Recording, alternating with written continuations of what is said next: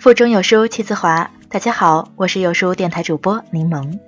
有书致力于打造一个高质量的领读平台。如果您关注了有书，但还没有加入到有书共读群，您可以点击有书公众号菜单“我要报名”按钮，立即加入有书共读，与众多优秀的书友一起组队对抗惰性。我们今天分享的文章来自于全永军的。从一千八百年欧洲历史中感受古典情怀的魅力。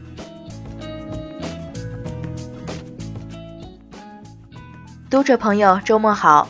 今天我们分享的文章也是来自于领读达人全永军。本周我们一起共读了约翰赫斯特的《极简欧洲史》，回顾了一千八百年的历史脉络。相信有很多读者对这块大陆的历史有了初步的了解。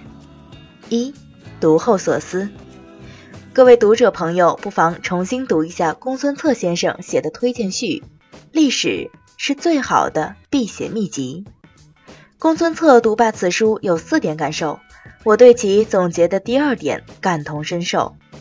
感想却是悲哀：中国文明由于没有中断，因而没有反思的机会，也就没有文艺复兴、宗教改革和科学改革的那种再生的动力。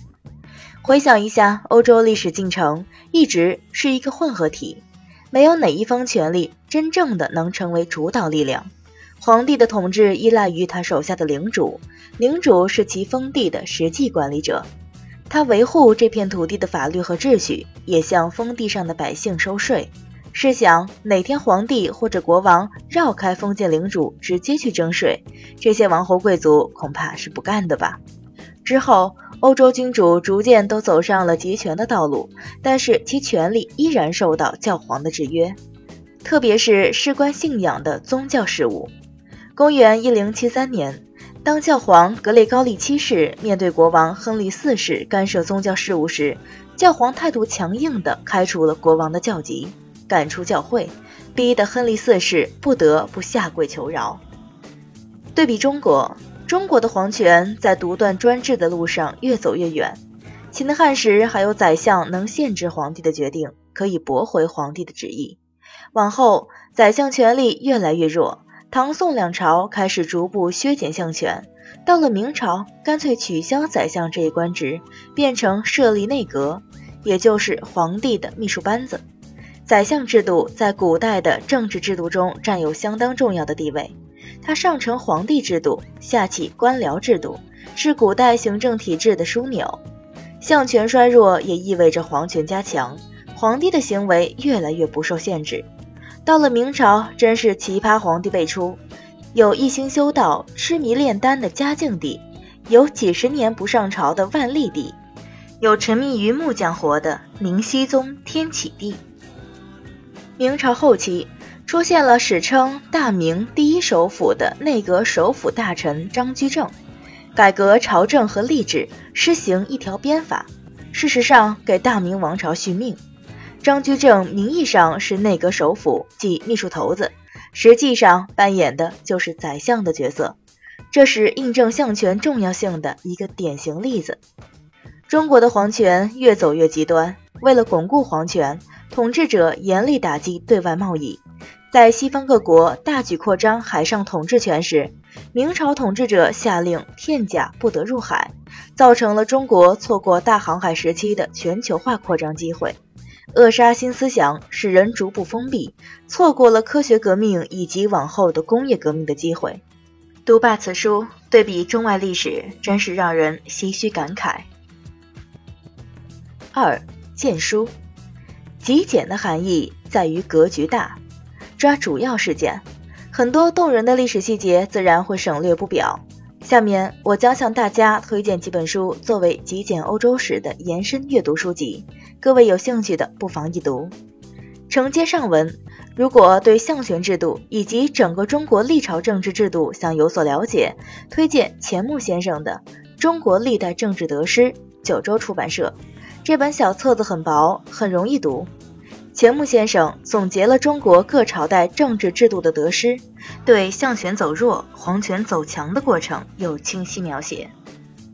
当然，这本书某些细节有所谬误，但是不影响本书的整体价值。各位读者朋友，对公元一四五三年这个年份还有印象吧？公元一四五三年，土耳其人大举入侵东罗马帝国首都君士坦丁堡，君士坦丁堡陷落，东罗马帝国灭亡。保存在君士坦丁堡的古希腊罗马典籍被基督学者带回意大利，这些向西欧回流的手稿正是文艺复兴运动兴起的条件之一。君士坦丁堡之战在书中仅仅只有几百字简述，但是此战极富戏剧性，激动人心。对这场标志着中世纪结束的战争，想要有更详细了解的读者，全永军推荐罗杰克劳利的《地中海史诗三部曲》之一的《一四五三君士坦丁堡之战》。相信有许多读者非常喜欢看美剧《冰与火之歌》吧？其实剧中的君临城 King's Landing。其原型就是君士坦丁堡。有书的读者 Sand One 问我有没有读过犹太人方面的书，他觉得犹太民族真的是绝顶聪明的民族，而且影响欧洲文明的三大元素之一的基督教也和犹太教同源。对此，我比较推荐的是以色列建国者之一、第一任女总理梅厄夫人的自传《我的一生》，新兴出版社。对于不太熟悉犹太教的读者，读宗教历史可能会摸不着头脑。相比下，这本书会有意思的多。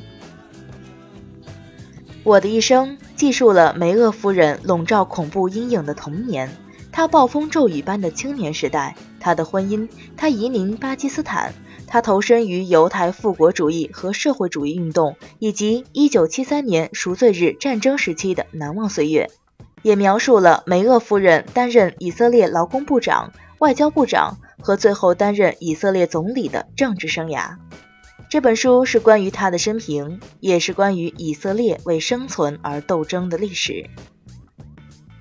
初读历史，也许会感觉有些枯燥和摸不着头脑，别急，静下心，跟着作者的思绪回到那个年代，熟悉历史的场景，体会历史人物的内心活动。洞察历史的规律，梳理历史的脉络，总会有一刻你会怦然心动。原来历史真的很有趣。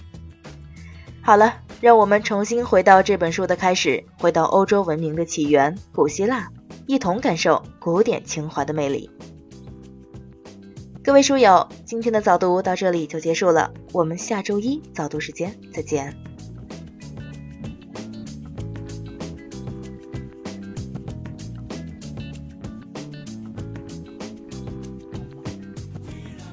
本周共读极简欧洲史，下周共读人性的弱点。关注有书或下载有书共读 APP，立即加入有书共读，一起组队对抗惰性。